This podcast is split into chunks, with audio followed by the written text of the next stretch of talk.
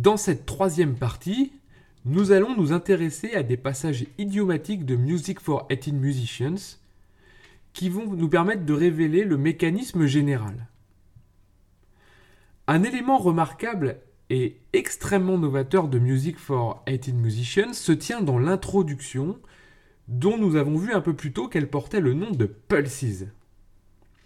Dans sa démarche de transparence, de fin des secrets de cuisine du compositeur, comme on a déjà pu l'aborder, Pulses comporte aussi un aspect extrêmement pédagogique, un aspect mode d'emploi. Pulses est constitué de l'enchaînement de 11 accords, exposés chacun leur tour pendant un certain temps. Il s'avère que ces 11 accords sont chacun la fondation de chacune des 12 parties à suivre.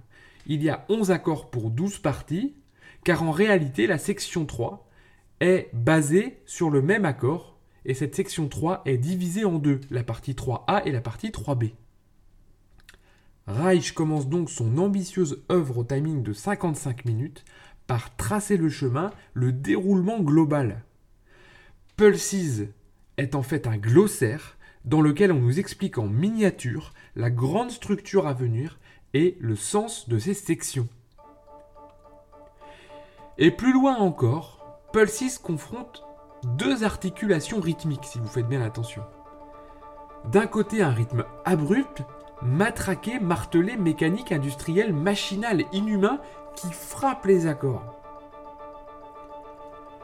Et par-dessus, viennent alors des vagues de sons, faites de crescendo décrescendo, véritables soufflets comme des exercices de respiration de relaxation.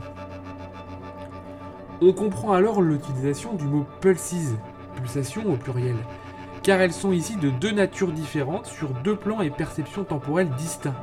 La première abrutissante, annihilante, machinale, performative, et la seconde humaine, relativement aléatoire dans sa durée, en allée et venue comme un flux et reflux.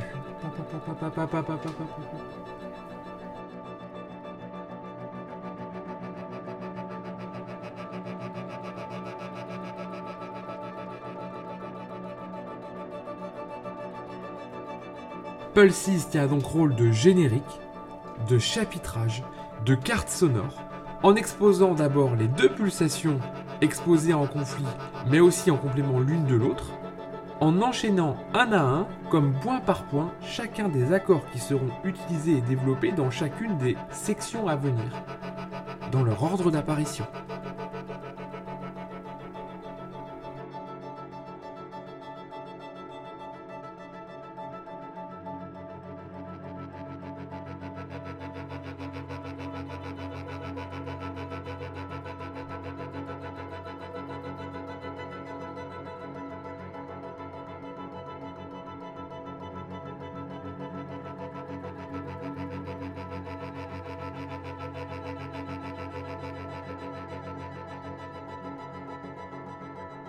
Nous en venons maintenant à une autre section qui compile une grande partie des éléments dont on a déjà parlé. Il s'agit de la section 3A. Cette section 3A, elle utilise d'abord ce système de double pulsation, puis elle utilise une structure dite en arche. Tiens donc, encore une boucle, car une structure en arche, c'est une boucle d'événements. C'est une forme de type ABCD CBA qui marche par ajout de couches successives. Une fois arrivé au point culminant, on déconstruit en revenant au point de départ. On ajoute et on désajoute, si je peux me permettre. C'est donc une structure symétrique qui fait encore penser à l'idée de cycle, de flux et de reflux, de boucle. De plus, la section 3A est composée d'une mélodie qui tourne en boucle, qui va se construire sous nos yeux par la méthode, comme on a déjà pu le voir dans Dreaming, de substitution des silences c'est-à-dire en égrénant un à un les éléments constitutifs de la mélodie. Et pour être sûr qu'on suive bien ce cheminement, le vibraphone dans l'aigu nous fait signe chaque fois lorsque l'on change de partie. Écoutez plutôt. D'abord l'accord, exposé avec la pulse mécanique, on entend l'accord fondement de la section un balbutiement d'un élément mélodique aux voix et clarinettes qui s'avère tourner en boucle, c'est la partie A de l'arche. Puis quelques notes au vibra nous indiquent que l'on va passer au B. Et dans la partie B, ce balbutiement s'étoffe par substitution des silences.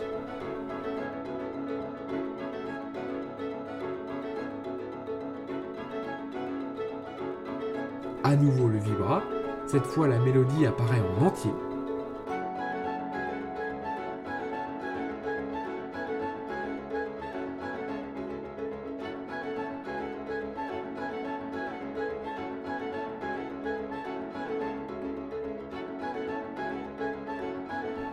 Retour du vibraphone qui nous annonce la partie D.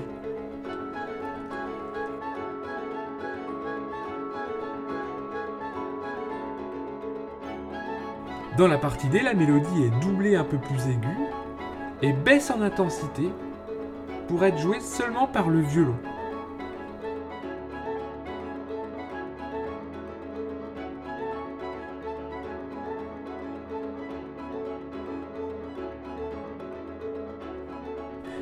Et apparaissent ici en climax d'intensité le retour des instruments avant. Nous sommes en haut de la pyramide, nous sommes en haut de l'arche.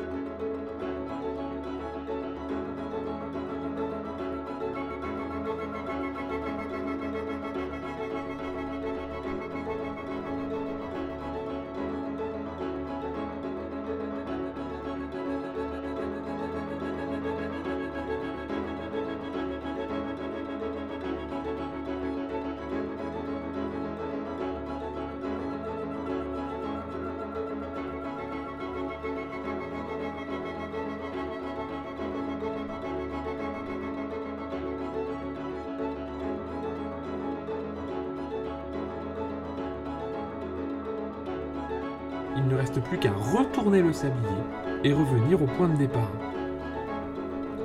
Le vibraphone nous fait signe à chaque fois que l'on redescend d'une partie.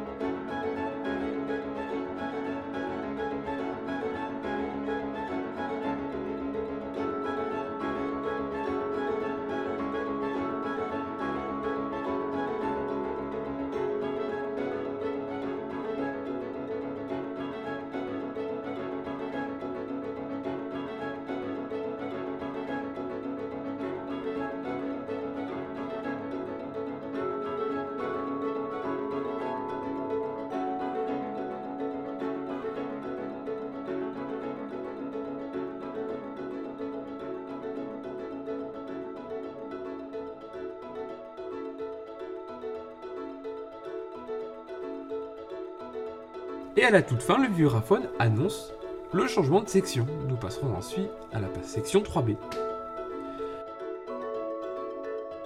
Je n'arrête pas de parler du vibraphone qui apparaît clairement comme le chef d'orchestre de cette mécanique. C'est ici un autre aspect très important qui révèle autre chose dont nous n'avons pas encore parlé, et qui est pourtant fondamental. C'est l'effectif instrumental de Music for 18 Musicians.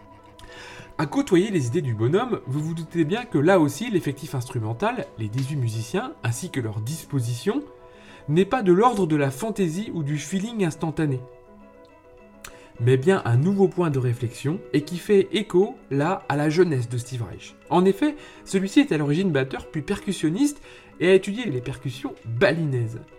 Or, Bali est connu musicalement pour un joyau, le gamelan. Le gamelan, c'est cet instrument multiple fait de percussions et actionné par plusieurs musiciens.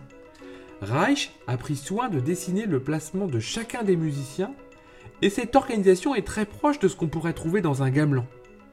D'ailleurs, chacun des musiciens est placé dans un rectangle au centre duquel se tient un chef d'orchestre un peu particulier, que nous avons entendu faire signe par un idiome sonore aux autres, dans la section 3A, et donc aux spectateurs, de la fin d'une section ou d'une partie avec le vibraphone. C'est un procédé semblable à celui utilisé dans le gamelan. De manière plus personnelle, Je vois aussi dans l'organisation de Music for IT Musicians, et notamment dans l'organisation spatiale, une organisation presque ouvrière, industrielle, où chaque instrument est comme un poste de travail, une chaîne de montage, ici musicale. Je vous poste euh, en image d'ailleurs ce plan qui vous permettra de vous faire votre propre idée sur la question. Aussi, l'effectif instrumental est d'une originalité sans pareille qui donne cette sonorité si typique et unique à l'œuvre. On y trouve 4 pianos, rendez-vous compte, 4 pianos, c'est très rare, même si Bach a composé pour plusieurs claviers en son temps et que Reich ne nie pas son admiration pour le vieux maître du XVIIIe siècle. Il y a aussi deux xylophones, trois marimbas, quatre voix, un violon, un violoncelle, deux clarinettes, dont une clarinette basse utilisée régulièrement, et enfin, au centre, le guide, le passeur, le structurateur, le chef d'orchestre de cette machinerie instrumentale, par le biais du vibraphone. Cela fait bien 18.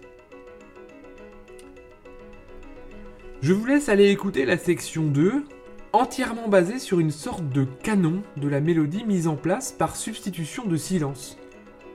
Puis, je vous laisse aussi écouter la section 5 dans laquelle vous entendrez des effets de phasing.